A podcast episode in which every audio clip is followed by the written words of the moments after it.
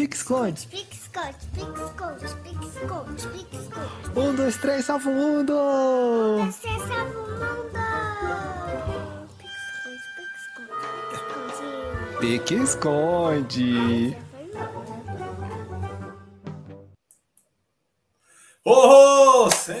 senhores, põe a mão no chão, senhoras e senhores, pule de um pé só. Senhoras e senhores, sejam muito bem-vindos ao nosso Pixconde, um podcast para quem tem criança, gosta de criança e é criança, assim como eu, Zé Bittencourt, e meu companheiro de jornada, Diego Olaco Moreno. Fala aí, meu irmão. Bom dia, boa tarde, boa noite. Agora 18 horas e 8 minutos, segunda-feira, 20 de setembro. Bem-vindos ao episódio de número 49 e que nós falamos de futebol americano, que tem o San Francisco 49er. Ó, ficou bonito, né? Esse Que também é é das antigas. Seu bichão mesmo, hein? É só para fazer o link assim, mas hoje, se nós Ah, formos tá. pensar, não tem nada a ver com futebol americano, porque a gente vai falar de um outro assunto que eu. Opa, pera, essa mão aqui. Eu e o Zé gostamos demais. E eu tenho certeza que vocês que nos escutam, escutam gostam muito também.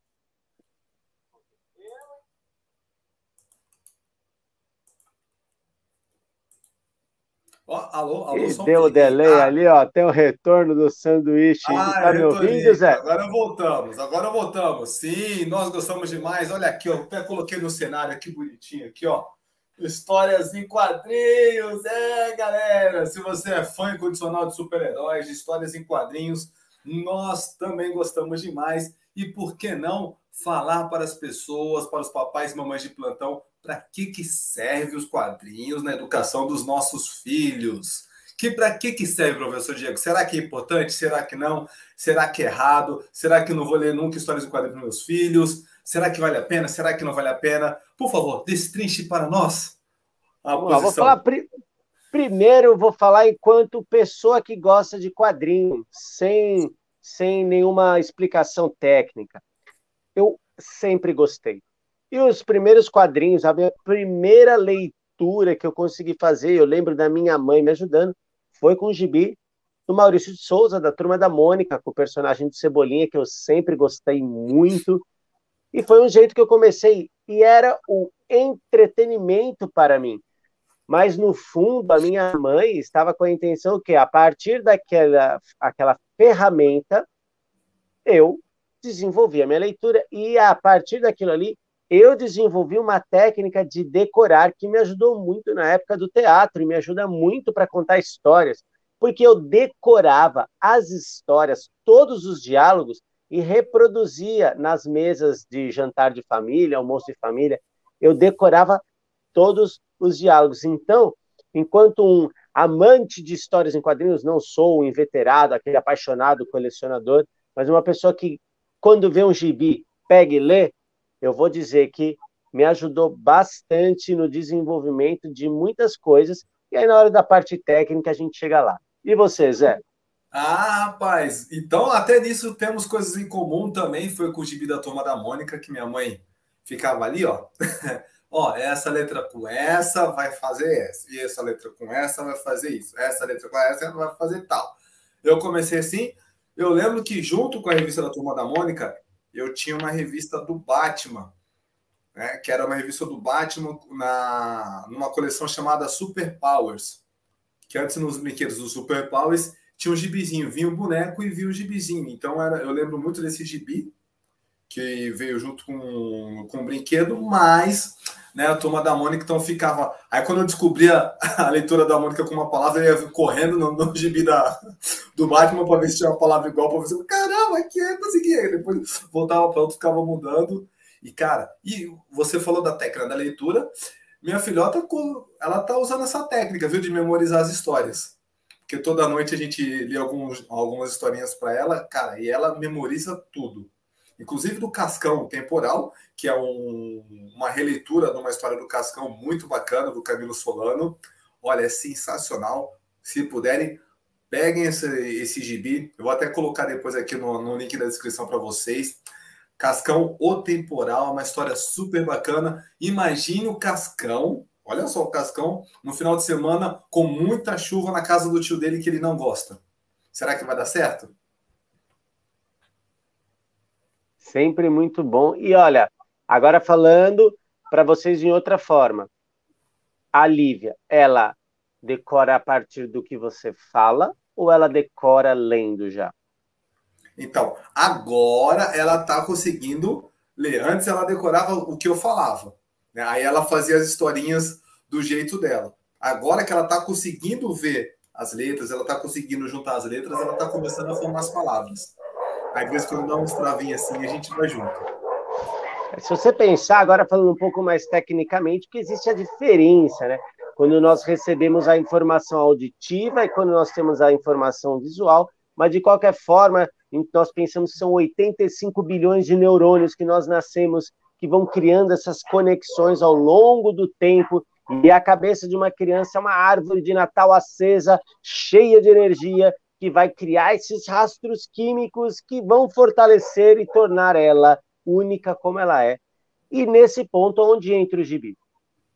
Ele é lúdico, ele é legal, por quê? Eu não gostava muito de ler Homem-Aranha, Marvel, DC, por quê? Porque eu sempre achei muito confuso a estrutura da imagem, achei suja no sentido de muita informação visual. Então eu me perdia nas leituras dos balões dos diálogos, que muitas vezes no Homem-Aranha, no Peter Parker, você tem lá. Então, por exemplo, Turma da Mônica, eu vou até mostrar aqui para vocês. Eles têm uma estrutura de montagem onde você acompanha e faz aquele processo dos quadrinhos em diálogo. O do Homem-Aranha, por exemplo, às vezes era uma página inteira, onde ele aparecia em cima dando um mortal e lá embaixo ele já estava de pé na rua. A imagem era única, Aí você tinha lá em cima uma fala dele, no meio do mortal um outro pensamento e lá embaixo uma outra coisa. E entender aquilo. Por quê? Aí a gente entra num outro aspecto de entendimento, que é o quê? A localização espacial, essas informações. Eu até falava muito tempo atrás, eu estudei, a gente falava que as pessoas, as crianças se desenvolvem a partir das suas inteligências, que ela tem alguns dons, mas na verdade, nós todos temos a capacidade e desenvolvemos aquilo que nós praticamos mais. Então, eu tive uma certa dificuldade na questão espacial, identificar visualmente aquilo e processar aquela informação era dificultoso para mim. Quando no Maurício de Souza, que nós temos o quadrinho bem estruturado, os balões do diálogo, muitas onomatopeias, que eu adorava fazer os sons onomatopeicos, acabou, sempre gostei. Então, nesse ponto, a gente fala assim, aonde entra o quadrinho, então, que ele é positivo para a infância. Primeiro, é um passatempo, ele é entretenimento. Segundo, ele vai ajudar na formação de um vocabulário. No caso da turma da Mônica, há uma aproximação da linguagem por serem crianças. Então você se identifica com os personagens mais facilmente. Terceiro, depois de tudo isso, você começa a entender, não a, naquela idade dos pequenos, 5, 6 anos, a estrutura estrutura do diálogo, mas você está lendo porque é legal. Você sabe que um fala, o outro está respondendo, a expressão facial demonstrada ali. Então você começa a identificar algumas coisas e os quadrinhos ajudam nisso. Gostei, muito bom saber. Você falou do exemplo, até mostrar aqui também um exemplo, né? Dos super-heróis. Realmente, para uma criança que é menor, digamos assim, de 7, 8 anos, para ela, a estrutura é muito mais, eu diria, poluída no, nesse sentido, né, de organização. Veja, a gente vê aqui, ó, um exemplinho aqui, ó. Não é muito. Se eu falar assim, meu Deus, né? Como é que eu vou ler de cima para baixo, de baixo para cima? O que está acontecendo? Então, realmente, porém, todavia, entretanto, contudo, os desenhos são muito chamativos, que era uma coisa que me chamava muita atenção. Os desenhos muito bem feitos, né? A grafia, tudo bonitinho, essas expressões de ações, e como eu sempre gostei das questões de movimentos das, das artes marciais, aquilo sempre me encantou muito, muito, muito, até hoje me chama atenção e hoje eu continuo lendo e acho fantástico.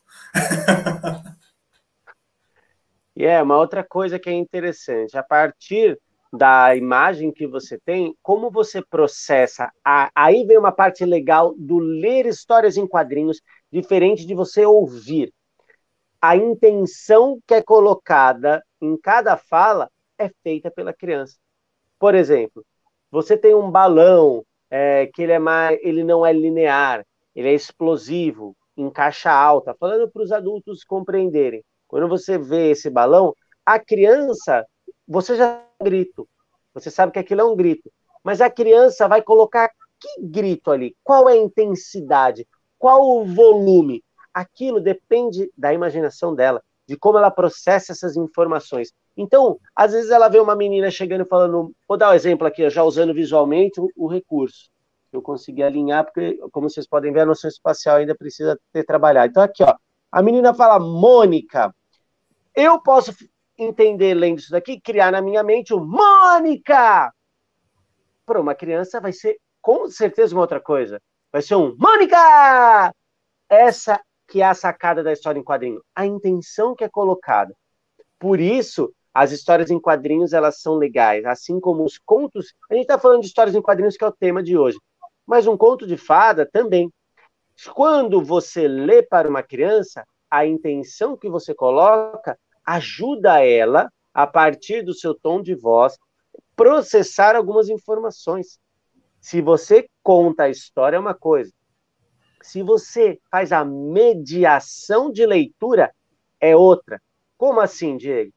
Eu pego o gibi e eu mostro a imagem para a criança. Aponto o balão que eu estou falando, leio ele, e quando chega nos balõezinhos que têm intenções, eu coloco a intenção também. Então eu vou criando, eu vou treinando aquilo. E a criança, a partir do que ela vê, ela vai no, que, no adulto que leu para ela, criando o estilo dela, o jeito dela de fazer as interpretações quando ela lê uma história em quadrinho ou, enfim, um, um HQ mais complexo, com outro tipo de informações. Ah, você falou uma coisa bem bacana. Eu lembrei, é, logo no início, quando eu começava a ler para a Lívia, agora está num ponto onde elas escolhem os personagens que ela fa quer fazer a historinha e os diálogos. Antes ela escolhia só o Cascão, aí depois ela começou a escolher a mãe do Cascão, aí depois ela começou a escolher é, o tio do Cascão. Na verdade, eu, eu que sempre fiz o tio do Cascão nessa historinha do, do Cascão temporal. Então eu ficava fazendo várias vozes. Para cada personagem eu colocava uma voz e uma intenção diferente. Cara, e era engraçado que ela rachava o bico, ela dava risada, só que agora ela que faz as variações e é muito bacana que ela pegou o espírito da brincadeira, ela faz e agora ela fica treinando no espelho, fica fazendo um monte de coisa assim, mas é muito legal, muito divertido. E aí você chega num ponto onde a gente vai pensando em sistema nervoso ali, no nosso processo de desenvolvimento é, cognitivo. Quando você lê com ela e você faz esse processo com ela, a gente gera o quê? Imagina que nós temos dois tipos de memórias, né? a memória de curta duração e de longa duração, a memória permanente. No nosso cérebro, ele funciona com a conexão por sinapses que são elétricas, mas também químicas. E toda vez que você cria uma informação nova, o seu cérebro cria um caminho, ele deixa um rastro químico, pensando assim. Se esse caminho ele é reforçado, ele vai ficando mais forte e aí é o que a gente fala das sinapses acontecerem mais rápido, ele vai mielinizando mais, ou seja, vai acelerando o processo. Isso é pela repetição. Mas aí uma dica de neuroeducação usando os quadrinhos. Quando você cria uma intenção e coloca uma emoção ali, a descarga de neurotransmissores é tão grande que a probabilidade daquele rastro ficar por mais tempo e se repetir aumenta. Por isso que educadores, de uma forma em geral, ao fazerem uma atividade educativa com um fim educacional, buscar atividades prazerosas que gerem uma emoção positiva estimulam a que o aprendizado aconteça e o aprendizado a gente só sabe se ele aconteceu se a criança consegue reproduzir ele ou até mesmo ensinar ele num próximo passo. Então o quadrinho ele vai ajudar, porque eu coloco uma imagem, ele é colorido, eu coloco a intenção, eu leio até o ponto que a criança pega sozinha e vá. O meu filho, por exemplo, eu não lia quadrinhos para ele. Eu deixava ele folhear à vontade. E ponto. Eu contava histórias para ele. Hoje, ele gosta de ler mangá.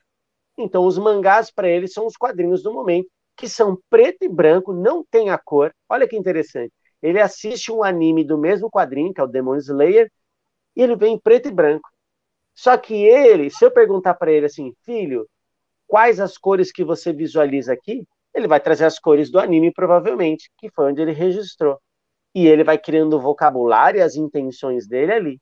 E aí eu vou deixar agora para o Zé responder o um negócio. Zé, se a Lívia assiste o, a história ao temporal do Cascão num, na versão de animação, como você acha que ia ser isso? Você acha que ela ia achar diferente, ela ia processar de outra forma, ou ela ia reconhecer a história pela estrutura dela, dos quadrinhos? Ah, então, ela vai reconhecer a história pela, como eu diria, pela narração, pela continuidade. Então, eu percebo que a Lívia ela entende muito bem o que acontece no início, no meio e no fim. Na cabeça dela, ela, ela sempre organiza as historinhas nesse sentido. Então, esse é o comecinho. Se ela vê o desenho e alguma, dependendo da animação, porque algumas animações têm uma mudança de estrutura, se ela perceber qualquer coisinha de mudança de estrutura, ela vai falar assim: não, não, ela, ela vai falar assim: não, tá errado, tá errado. Ele não caía assim, não. Tipo, ele saía correndo. Né? Se, por exemplo, no quadrinhos tinha o Cascão descendo correndo e no desenho eles colocam, tipo, ele pulando com uma perna só, e falar assim: não, não, não, não. Nos quadrinhos está falando que ele vai correndo. Então ela, ela é muito apegada na questão dos detalhes da estrutura. E isso é legal, que agora a gente vai entrar no outro ponto usando as histórias em quadrinhos, que é o quê? Os cuidados que a gente tem que ter ao escolher um quadrinho. Porque nos quadrinhos, sendo uma constante na vida da criança, ela vai ter uma grande chance de não reproduzir fielmente, mas de identificar um padrão ali, por exemplo, a Mônica dando a coelhada no Cebolinha quando ele tenta fazer algo para ela. Quantas vezes as crianças não giraram sanções e bichos de pelúcia brincando uma com a outra, normalizando aquilo lá? Então, vem uma parte que é importante a gente entender, claro que são N fatores, a gente está falando bem superficialmente, mas é um momento de falar: olha, isso não é legal. E, em contrapartida, usar a revistinha para trazer temas importantíssimos. E eu posso falar de um aqui, Zé? Por favor e obrigado.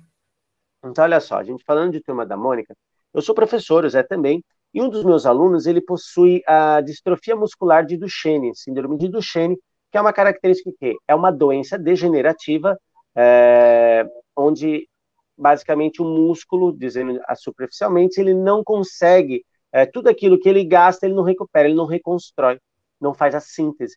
Então vai chegar um momento que ele vai falecer, porque é o esperado, uma expectativa de vida de 20 anos, se não me engano, um pouco mais, por conta de toda a estrutura muscular, coração, falências dos órgãos, e a mãe desse aluno meu luta muito por essa causa e eles têm uma parceria com a turma da Mônica, onde eu vou apresentar para vocês aqui.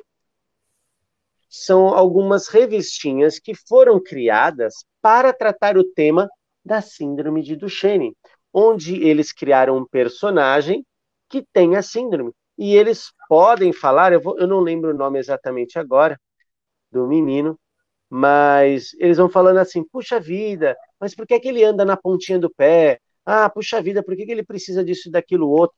Então ele traz um tema que a criança, ao ter contato com ele, então hoje as crianças da escola, elas sabem que vai ter um momento que ele vai ficar cansado, que ele vai demorar mais no deslocamento dele, que ele precisa usar cadeira de roda, que ele é um cara que sabe se comunicar bem. E isso veio com a revista em quadrinho, com a ajuda de uma história em quadrinho. Então, vocês percebem a importância de trabalhar, de selecionar boas leituras para as crianças? Então, isso, ó, histórias em quadrinhos também devem ser bem selecionadas. Estou passando aqui, mostrando ao vivo uns pedacinhos dessa história, inclusive, eu vou colocar até a capa aqui. Ó. Foi no dia 7 de setembro, Dia Mundial da Distrofia Muscular de Duchenne. É essa a pronúncia, isso, professor Diego? Isso, Duchenne. Eu aprendi Duchenne, como Duchenne. Muscular de Duchenne. Olha aqui, estou compartilhando a tela para todo mundo perceber. Olha que bacana. E olha que legal. Olha o título. Cada passo importa. Realmente, para quem está trabalhando nessa causa aí, muito, muito bacana.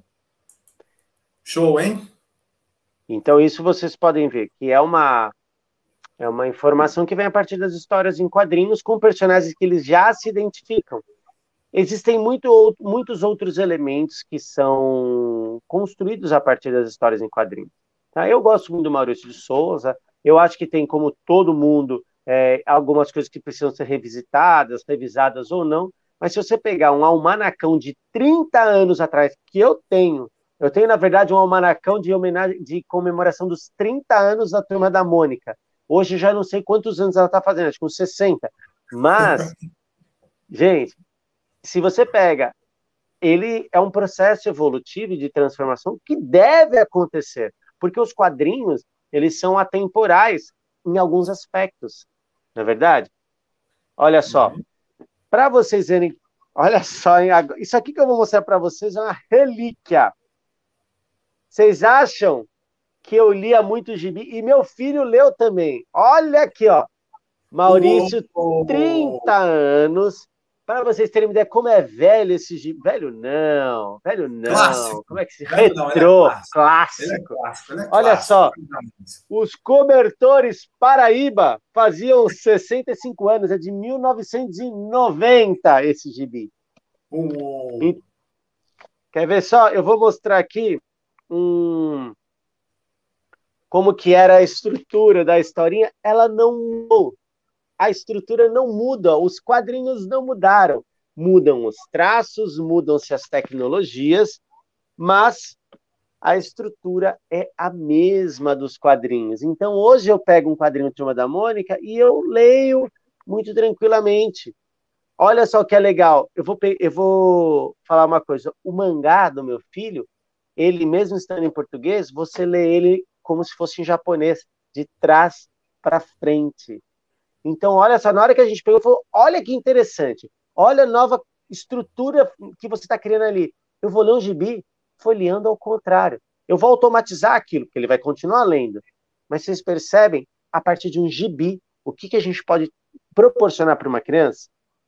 Você dá mais possibilidades e cria mais ferramentas de contação de histórias para eles. Não, não, não só de contação de histórias, mas de outras possibilidades com relação à criatividade. Então ele tem mais elementos de criatividade disponíveis para ele com mais esse reforço de mudança de estrutura. É, Lembre-se que o importante é assim, o gibi é uma ferramenta.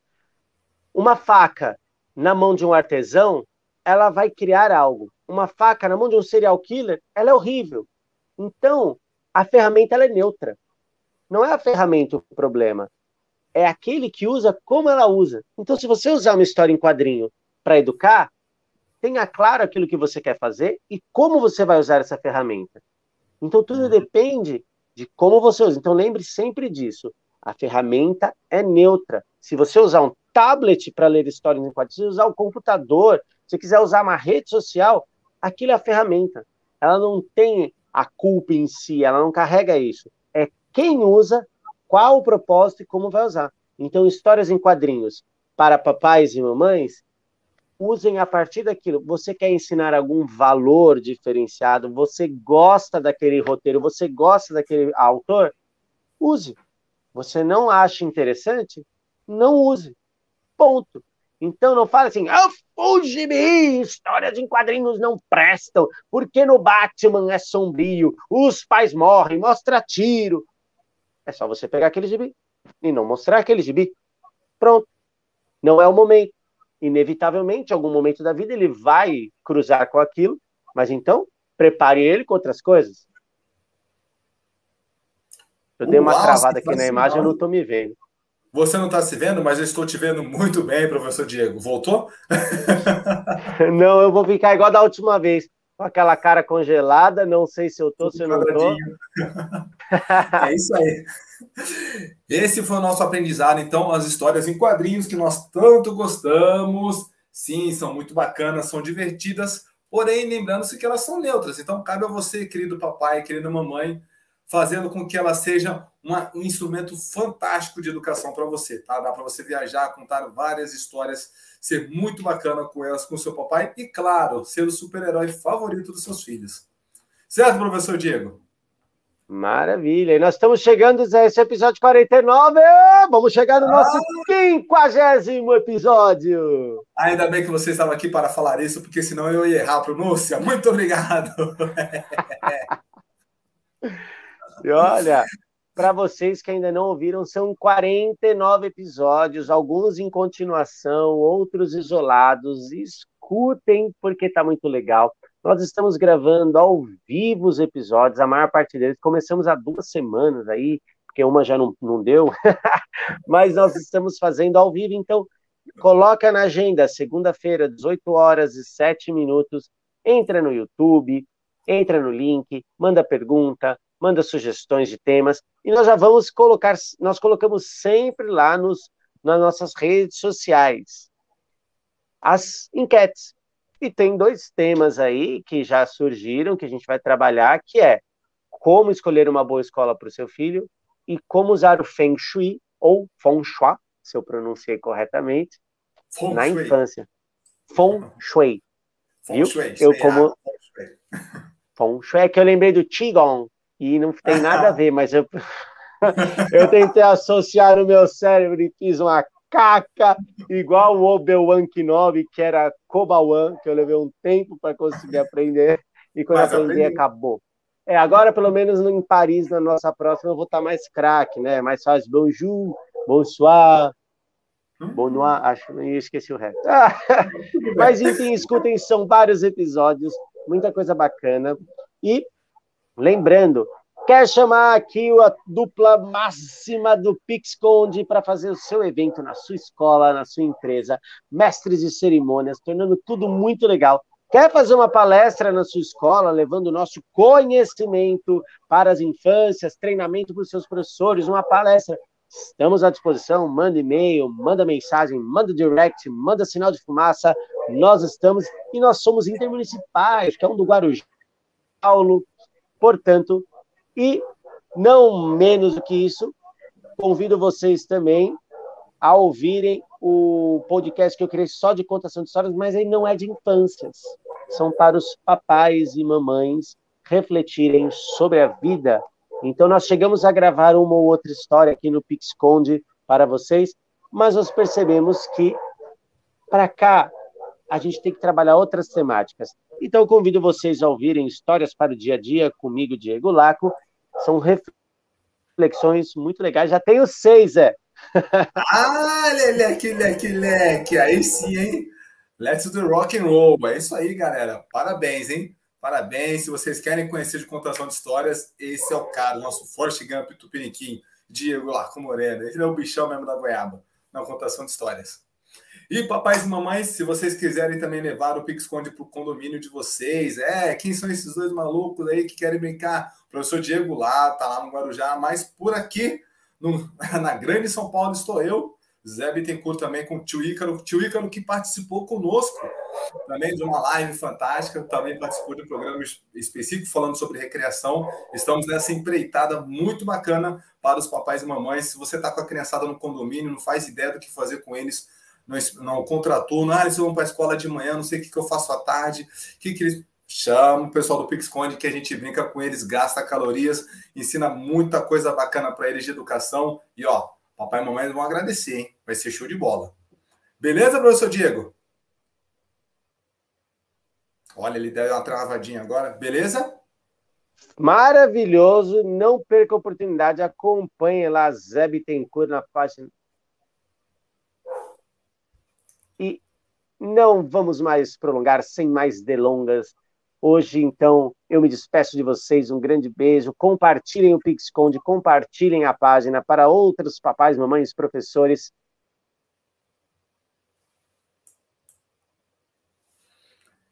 É isso aí, galera. Compartilhe para todo mundo. Fique com Deus até o próximo episódio e diga tchau, Lilica. Tchau,